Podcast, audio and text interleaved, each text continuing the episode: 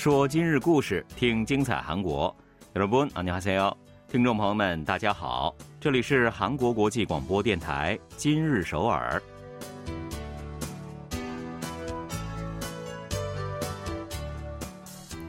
聚焦今日首尔，体会当下韩国。让我们带您走遍韩国的每个角落。让我们把最真实的韩国送到您的耳边。听众朋友们，大家好，我是主持人朴龙军。 听众朋友们好，我是主持人易贤，很高兴与您相会在今日首尔。随着全世界的朋友呢对韩国以及韩国文化的关注度持续的走高啊，学习韩语的外国朋友呢真的越来越多了啊。而且呢，在向外国人宣传和教授韩国语方面呢，这个世宗学堂是功不可没的。但大家知道吗？其实世宗学堂呢也是有管理机构的，它的管理机构呢是韩国世宗学堂财团啊。没错，我想啊，已经有很多朋友在这里学习过韩语了。对，那么目前财团呢已经在全球八十四个国家开办了二百四十四个线下世宗学堂。那么线上的学堂呢，也在新冠疫情爆发以后，成了外国朋友们学习韩语的主要渠道之一。是的。日前呢，世宗学堂财团又宣布，旗下的元宇宙世宗学堂校园即将问世了。这个消息一出呢，全世界的韩语学习者，特别是年轻人啊，都是纷纷表示非常的期待。是啊，MetaBoss，元宇宙嘛，这可是线下最受关注的一个热点啊。对，那么时过境迁，现在啊，在元宇宙还可以学习韩语，感觉很新鲜啊。没错。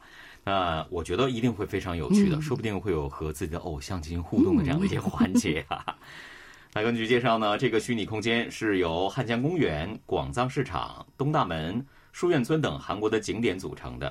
当然，这些景点呢，也是我们今日首尔当中的一些常客了哈。没来过韩国的人都已经熟悉他们了。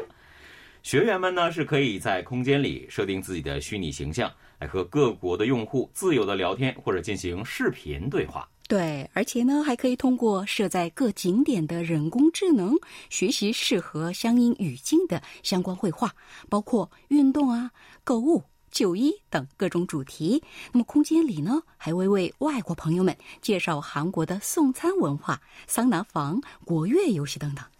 元宇宙校园呢，将会试运营到今年年底，然后呢，从明年开始就正式启动了。感兴趣的朋友呢，不妨去校园里走走看看。我想呢，您一定会发现学习韩语 更加轻松有趣了。好的，接下来呢，就让我们一起走进今天的今日首尔，看一看本期节目有哪些内容要跟您分享呢？韩国统计厅发布二零二二年度社会调查，将近半数的受访者认为结婚不再是人生必选项，关于不婚族的看法也在发生改变。什么韩语词会让翻译家们叫苦不迭、束手无策呢？国民感叹词“爱苦”就有这样的魔力啊！要完美的翻译它，太难了。对呀，那么一名斯里兰卡老公在韩国工作十年后回国了，他成为当地富豪的故事在网上引起了热议。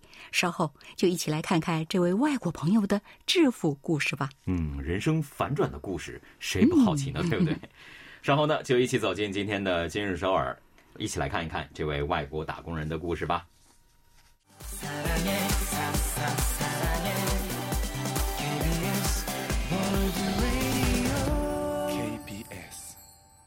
这里是韩国国际广播电台，您正在收听的是今日首尔。统计厅十六号发布了二零二二年度的社会调查报告。这个报告结果中呢，人们对于结婚的看法再次是让人想起“今非昔比”这个词了。没错，一直以来啊，结婚都被认为是不能绕过也无法轻视的人生大事嘛。对。但是最近这些年啊，年轻人对于结婚的看法正在不断改变。从这次调查结果来看的话，有将近一半，百分之四十六点八的受访者认为结婚。不再是人生必选项。是，根据这份报告呢，认为一定要结婚的受访者占到了百分之五十，比两年前呢减少了一点二个百分点。而认为结不结婚都好，表示愿意随缘的受访者占到了百分之四十三点二。反对结婚的受访者也是有的啊，还有人反对啊。对，占比呢达到了百分之三点六啊，不是很多。对，也就是说了，有将近一半的韩国人认为结婚不是必须的。对。啊，结不结婚都无所谓啊。那么另外呢，从性别来看的话，认为一定要结婚的男性占了百分之五十五点八，有一半多一些，而女性啊占比为百分之四十四点三，不到一半啊。可见女性比男性啊对结婚的看法还是消极一些。没错啊，那其中呢，未婚男性占百分之三十六点九，未婚女性占比是百分之二十二点一。那看来呢，还没有进入婚姻围城的这些 未婚族们，对于结婚必要性的认同度呢，是要更低一些的。对，而对于不婚或者是未婚的理由啊，有百分之二十八点七的受访者表示是因为资金不够，嗯，就是没钱结婚的回答占比啊最多了。那么其次，百分之十六点六的男性朋友认为是工作还不够稳定，无法给一个家庭提供保障。是。而女性受访者们提出的理由则是，感觉不到结婚的必要啊，非常的直白，这占到百分之十五。总之呢，不管怎么样啊，目前韩国社会已经是形成了这样一种风气哈，结婚不再是人生不可或缺的一部分了。对。换个角度来看的话，那就是所谓的不婚族也越来越多了。嗯，实际上呢，从几年前开始啊，在网络社区就常常会看到网民们关于不婚族在参加婚礼的时候啊，要不要随礼，或者是不婚族是否应该收回自己随出去的份子钱的讨论。对，这个的确是挺有争议的。有的人就说了，如果在朋友结婚的时候我随礼了，那么当本人宣布不婚的时候。那应该要去收回这份礼金。那也有人说，随礼呢是为了表示庆祝、表示祝贺，你又不是拿着这个牌号码去领会费什么的，自己不结婚就要回来，这也太算计了吧？没错。那么真是公说公有理，婆说婆有理呀。对啊。那对于中老年人来说呢，其实这种讨论听起来呢，更像是开玩笑啊。但是对于重视公正的年轻人来说，他们真的是认认真真在讨论这个问题，对，非常的严肃啊，这个问题。对，那么去年一月啊，一个节目制作导演呢，在一档电视节目中公开了自己举办不婚仪式的经历，哦，真是太新鲜了。对，当时啊，他召集了朋友们宣布自己的不婚主张，而且呢，还收取了礼金。可见呢，年轻人啊，对结婚的想法发生了根本性的变化了。那刚刚呢，我们也提到的那个调查，不是也说嘛，不少的不结婚的人呢，就是因为钱不够啊。那如果是因为经济负担而回避结婚的人，那么对于给结婚的人随礼这件事儿，也会觉得不合理吧？嗯，所以啊，面对这种情况，很多公司呢也开始注意到了不婚员工这方面的不满。移动通信公司 LG U Plus 就决定从明年一月起，给不婚职员提供基本工资百分之一百的礼金，还有五天的带薪休假。很不错，这家公司就是我想用的通信公司。那在公司工作了五年以上、满三十八周岁以上的职员呢，只要是在公司内部红白喜事公告栏上写下不婚宣言，那就可以获得。与已婚职员相同的待遇了。嗯，还有一种情况啊，当然是为了防止有人吃霸王餐。如果领取了礼金的职员在两年内辞职，嗯，是会有一定的处罚的。又或者是宣布不婚的员工突然遇到了真爱，改变了想法，步入婚姻礼堂啊，那也不能重复获得相关的补助。嗯，我觉得这是应该的吧，对吧？那另外呢，乐天百货今年夏天。也是引入了给四十周岁以上未婚职员送礼金和休假的制度，并且呢，送给他们伴侣职务来代替婚礼花环。嗯，还有一家外国的化妆品品牌的韩国分公司呢，每年定出了不婚宣言日，给宣布不婚的职员提供带薪休假，还有不婚礼金，这也引起了人们的争议啊。最近呢，各个企业也是开始把独身一族看作是选择不结婚，而不是没能结婚这样的一个未婚人士啊。那如果对所谓的不婚礼金表示出反感，说不定呢会被人看作是老顽固，就是所谓的公得。对呀，那么人们对于结婚的看法真的是改变了很多很多。是的，那 LG U Plus 表示呢，给员工提供不婚礼金啊，并不是鼓励他不结婚啊，而是尊重员工自己的选择。我想呢，这也许是如何看待不婚现象的一个比较有智慧的视角吧。好的，接下来呢，一起来听一首歌曲吧，是由卡虎演唱的《开始》，不要走开，马上回来。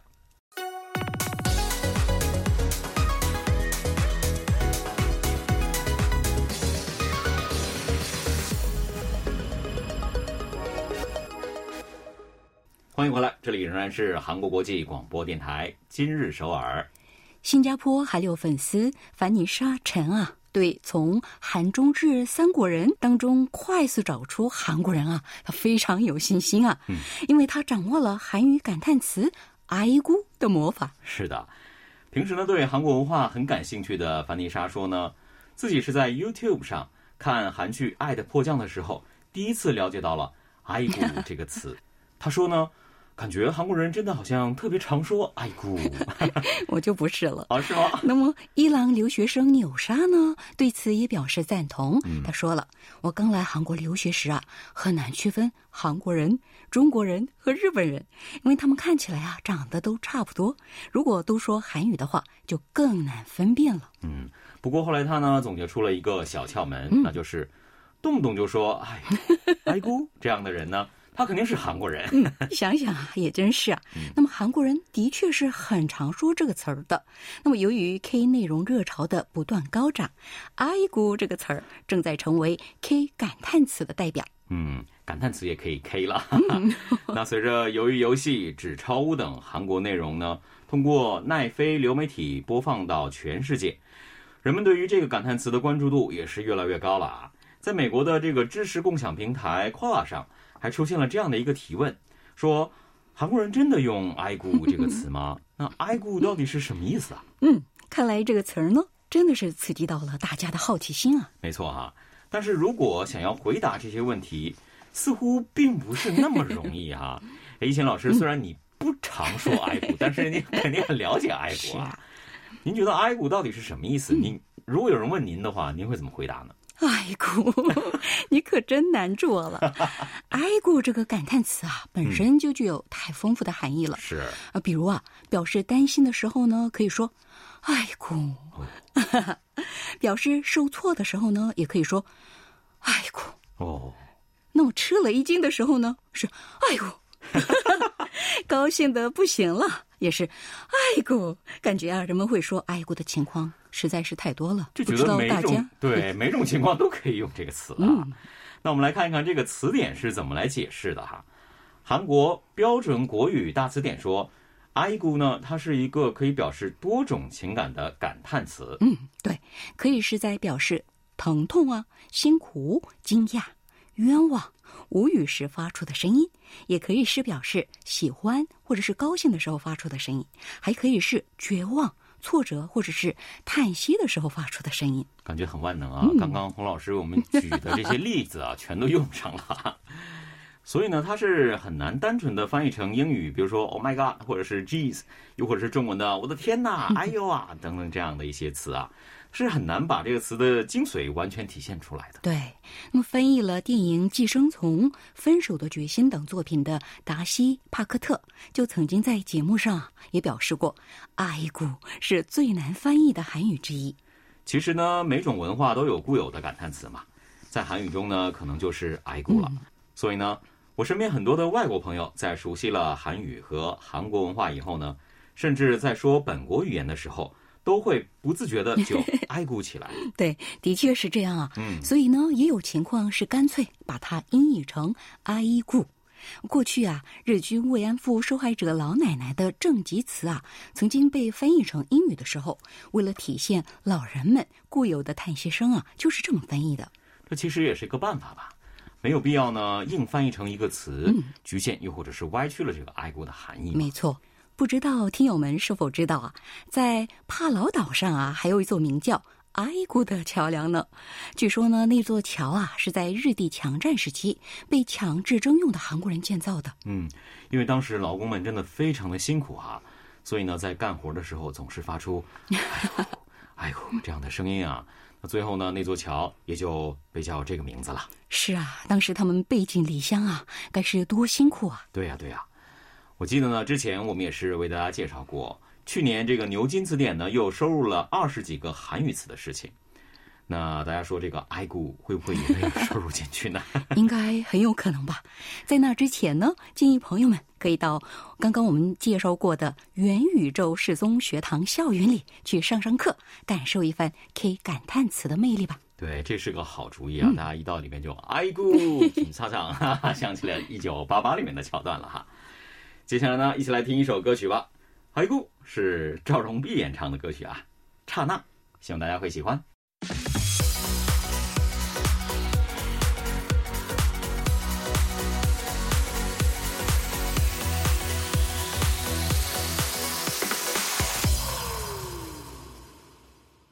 这里仍然是韩国国际广播电台今日首尔，一起来看看今天的最后一条消息吧。好的，前不久呢，一位拥有七十二万订阅者的 YouTuber 在自己的频道上上传了一则介绍一名斯里兰卡人在当地生活的视频。这则视频上传不到十五个小时呢，就获得了五十万的点击量啊，并且呢，在很多的社交网络平台上都引起了热议。嗯。这位 YouTube 的频道呢，主要是上传有关旅行还有外国人采访的内容。最近啊，他在斯里兰卡旅行，刚刚说到的那则视频是他上传的这一系列的第九期。是的，视频的主人公呢是一名叫做苏达斯的斯里兰卡人。他跟韩国是有着很深的缘分的。对，苏达斯啊，在韩国水源的一家工厂作为外国劳工工作了十年，然后呢，回国后做起了房地产租赁、餐饮业、手机修理等等，而且呢，每一样啊都干得风生水起，在当地已经算得上是一名富人了。一定就会有听友问了啊，这是一个现实人生逆袭的故事吗？答案呢是没错啊。这位苏达斯呢，不仅诚实肯干，而且呢还很聪明。他带着从韩国赚到的钱和学到的知识，回到祖国，赤手空拳打下了现在的江山。嗯，这则视频啊，内容很有趣儿。在开始呢，苏达斯开着自己的汽车来接这位 YouTuber，他的车啊是一辆。二手的气压汽车，其实啊，在斯里兰卡，大部分人呢都是开日本车的，而苏达斯则因为对于韩国的美好回忆啊，花了五千万韩元，曾购买了这辆车呢，做了代步工具。嗯，他们在路上经过一个高级公寓区，苏达斯说了自己在那里呢买了一套公寓，目前呢也是租给了一个韩国人哈。每个月呢，可以收到八十万韩元的租金呢。嗯，如果您现在已经开始感叹苏达斯的投资能力的话，还为时过早呢。哦，除了那套公寓啊，苏达斯还拥有一个很大的商铺。那个商铺呢，从外形上看的话，有点类似韩国公路边的那种简易服务区。苏达斯啊，把整个商铺分割成了十五个小店铺，出租出去了。是的。每个月呢，他从这些店铺可以收到一百万韩元左右的租金啊。那么苏达斯呢，还有一个办公室啊，他在那里做手机还有电脑修理工作呢。他说啊，自己在韩国的时候呢，晚上一有时间就会自学手机和电脑修理，还把那个过程啊拍了个视频上传到 YouTube 上。嗯。在他的办公室的一角呢，还放着一面太极旗呢啊，可以看出他对韩国的感情真的是非常的深厚啊。是啊，他还在当地开了两家餐厅，做起了餐饮业啊，其中一家还是韩国餐厅呢。他是不是要当当地的首富呢？那家韩餐厅周围呢，自然环境非常的优美，玻璃窗上贴着大大的韩餐菜式的照片，还有用韩文写的醒酒汤、泡菜汤、五花肉、拉面等等这样的菜单。一眼啊就可以看出是韩国餐厅啊。嗯，那么更令人吃惊的是啊，餐厅里使用的酱曲居然都是他亲手做的。不过啊，苏达斯对此倒不觉得怎样。他说自己吃了十年的韩国菜，会做是当然的。我觉得这可不是当然的。对呀，我觉得现在会做酱曲的韩国人估计也没有多少个吧。前去采访的 YouTuber 吃了他做的这个辣炒猪肉盖饭之后，感叹不已。说完全就是韩国味道啊！哇，那么谈到自己的韩国十年的时候啊，苏达斯提到的最多的词儿就是感谢。他说啊，韩国人对待外国老公非常亲切，不会区别对待的。特别是自己在水源工厂的韩国同事们啊，帮了很多忙，啊，把他当成自己人。他还说了，从韩国人身上呢，也学到了很多的东西，特别是他们的坚韧、勤勉、不服输，还有不断进取的精神。苏达斯说呢，在韩国的十年，不仅赚到了钱，而且还开阔了眼界，让自己变成了一个更有目标的人了。嗯，他还说了自己在斯里兰卡的这些所有的成功，都与在韩国的十年是分不开的。那么，在异国他乡做老公啊。并非是简单的事情啊！虽然他运气好，来到了韩国这个充满人情味儿的国家，还有亲切的同事们，但十年的背井离乡，肯定还是有很多不为人知的辛苦吧？没错，所以呢，真的是发自内心的为他的成功感到高兴啊！希望呢，他能在自己的祖国越过越好了。好的，今天的今日首尔节目又到了结束的时候了，非常感谢各位的收听。在节目最后呢，还是送给您一首歌曲，是由。松迪亚演唱的《大人》，在此我和龙君也要跟大家说再见了。여러분안녕히계세 요， 안녕히계세 요。